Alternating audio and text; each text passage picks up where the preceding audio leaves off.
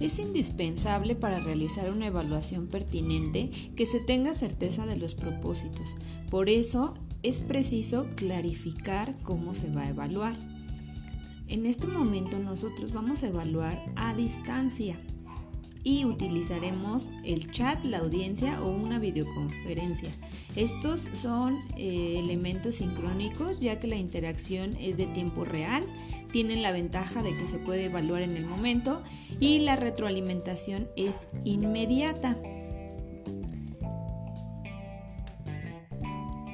En este caso, eh, mi prueba será objetiva, que son propuestas de evaluación que se construyen a partir de un conjunto de preguntas claras y precisas que demandan del estudiante una respuesta limitada a una elección entre una serie de alternativas o en su caso en una respuesta. Utilizaremos, como mencionamos hace un momento, la audioconferencia o videoconferencia para estar observando al alumno.